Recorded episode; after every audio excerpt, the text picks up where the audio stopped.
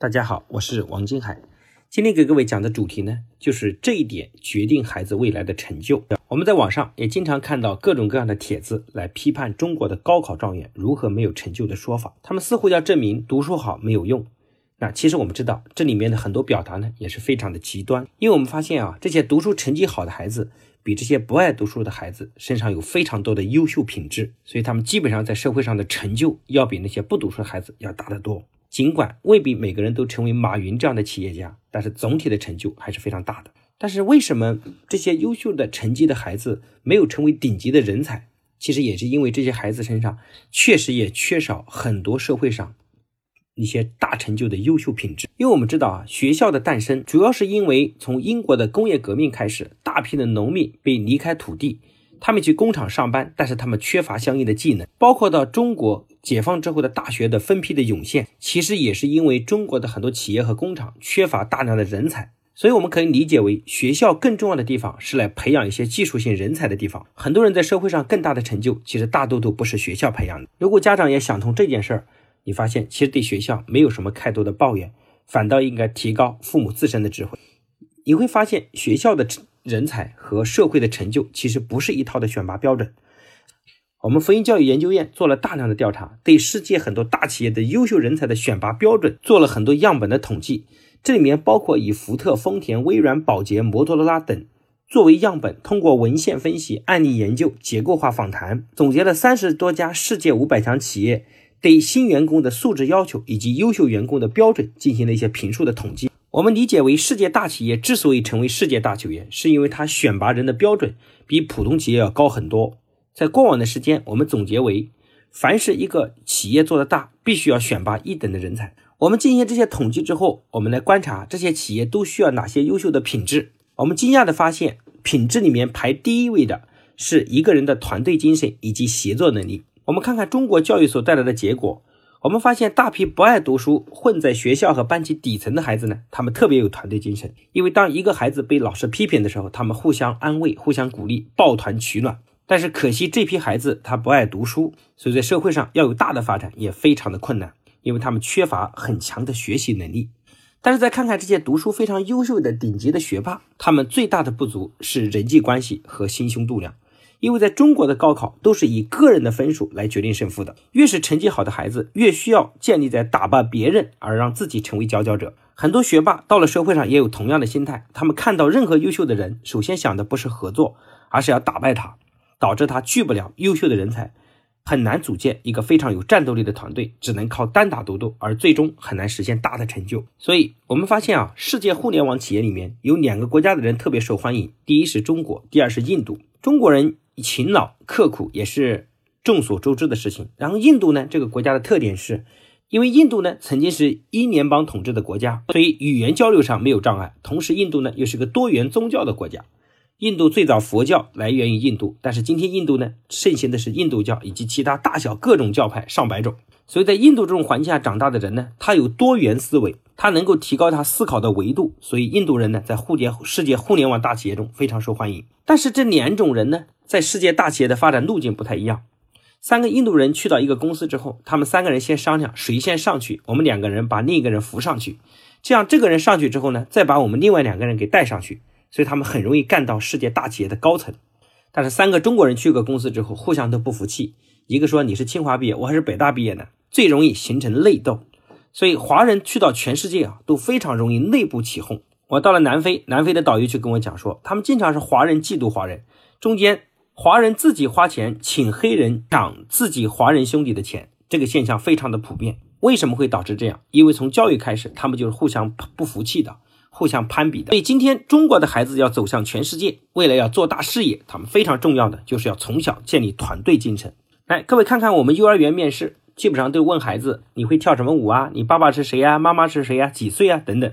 也都是在展现秀他个人的才艺。我记得有个日本的幼儿园面试的时候，他们规定十个人要把一个桌子抬进屋子，如果谁松手就被淘汰，结果十个孩子胎的时候，有一个孩子突然松手了就被淘汰。结果那一年的时间，这个妈妈跟他讲说，别松手，抓紧了，因为这个孩子人生的第一次失败的课就是缺乏团队精神开，所以导致日本这么一个弹丸之地，竟然在世界上产生那么多优秀的大企业，他的团队精神是非常值得我们学习的。所以各位父母，如果我们补这块短板，我们的孩子将来不光品学兼优，不光能力很强，而且还有很强的心胸气度，从小懂得团结所有能团结的人。这样的孩子呢，就非常的优秀了。那我们来反思一下，到底什么是团队精神？为什么别人愿意跟随你的孩子？每个人有每个人的表达方法，但是我讲一句最通俗的话，就是让别人有便宜可占。那表面上看呢，这样的孩子很傻，到哪里都被人占便宜，但是实际上他们却非常受人欢迎。我在十几年前刚刚出来的时候，那时候条件也非常艰苦，我们跟别人一起合租房子。有一天，我的太太说。你看，我们合住那个人呢，自己不买沐浴露，拼命洗澡用我们的沐浴露。当时他显得非常气愤，我就跟他讲，我说这是一件好的事，为什么人家愿意跟我们在一起？因为我们身上有便宜可占。所以，当我们跟任何人在一起，我们懂得让别人占便宜的时候，其实就能团结所有能团结的人。但是今天很多父母培养孩子反过来了，他们培养孩子到处去占别人的便宜，处处据理力争，要证明和显摆自己，显得自己很厉害。但是实际上呢，却赢了道理，输了人心。孩子的人际关系就非常的差，在任何的环境中就得不到认可，缺乏归属感，导致在班级和学校情绪波动非常大，从而影响他的学习。同时在工作中也将来是很难实现大的成就。那我们该如何培养孩子受人欢迎、让人尊敬，以及甚至让人追随呢？首先，我们来谈谈让同学欢迎的事情。让同学欢迎的本质就是要学会付出，学会给予。有孩子说：“我又没钱，我能给什么呢？”各位，给予的本质其实不是钱。如果你的孩子能做到以下四点，他就非常受人欢迎。第一个，要学会笑一笑，因为面带微笑，本质上其实是懂得看别人的优点，对别人的欣赏是对别人最大的给予。第二个呢，要点一点，就是表示点头，就是不管别人说什么，都不是表以否定，表以点头。点头不是因为别人对了，而是因为别人需要尊重。如果你有不同的看法，在点完头，你说我能理解你的想法，不过我是这么看待这件事的，是别人说什么你都摇头说不对不对不对，我不这么看，所以点头表示对对方的尊重。第三个呢叫竖一竖，就是把大拇指竖向别人啊，尤其是当别人被嘲笑、被冷落的时候。第四个就是夸一夸，就是要学会把别人的优点找到，并且给他说出来。有的同学说这不是拍马屁吗？如果你你们家是这么认为的，我认为这个家庭的整体情商水平是很低的。有个孩子在我的课堂上说：“我才不喜欢拍马屁呢。”我就把他叫上来，我说：“如果现在你是国家主席，有两个人要竞选国务院总理，一个是天天跟你对着干的人，一个人是很会跟你配合做事的人，请问谁会最先被提拔？你看，任何人都会选拔那个最先愿意跟他配合的人。我说，如果你认为你对别人好、被别人尊重是拍马屁，但是实际上你用人的时候，你也会用喜欢拍马屁的人。”所以这不叫拍马屁，这叫表示尊重。那么第二块呢，就是让同学尊敬，从喜欢到尊敬是一个升级的过程。为什么别人会尊敬你呢？就是要以身作则，是把自己所有的讲的东西做给同学看。我们身边啊，碰到大部分的孩子都是喜欢做事半途而废，但是同时呢，找出一大堆理由来推卸责任的人特别多。如果你的孩子呢，是一个做事坚持到底。不去推卸责任，以身作则，就能脱颖而出。那什么样的孩子容易以身作则呢？就是各位父母也同时不抱怨孩子，懂得自己担责任的人。这样家庭出来的孩子呢，就非常有责任感。这里面各位一定要记得，别人尊敬你的方式未必是你喜欢的方式。我当年啊，在浙大读书的时候，我们经常说我们这个项目比清华还厉害。表面上呢，我们对经常对清华表示否定，但是从内心来说，我们其实知道我们干不过他。我们还是以这种讽刺打击的方式来表示我们的敬佩的。所以各位，如果你很优秀的时候，别人对你的尊重也可能是以诋毁你的方式出现的。所以你要理解这个方式，并且微笑的表示接受。所以当你越优秀，骂你的人可能会越多，你要表示欣然去接受。那从尊敬，我们接下来再上一个台阶，就叫让同学追随。这时候呢，一个孩子不光要做到自己优秀，还要懂得让别人赚便宜，就让别人跟着你有好处。一个孩子在读书的时候啊，就能做到做事有人支持，那么到了社会上也会同样如此，做什么事儿都有坚定的拥护者。一个能干成大事业的人，不是到了社会上才干成的。是他在读书中，你观察他身上具备的品质，就决定他将来能否干成大事儿啊！当然也需要等待好的时机的因素。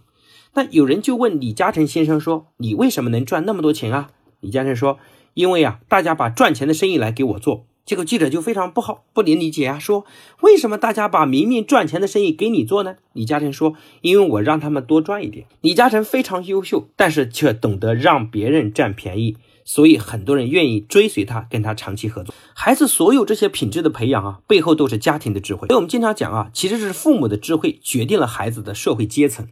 有一个孩子把橡皮借给同学，回家弄同学弄丢了。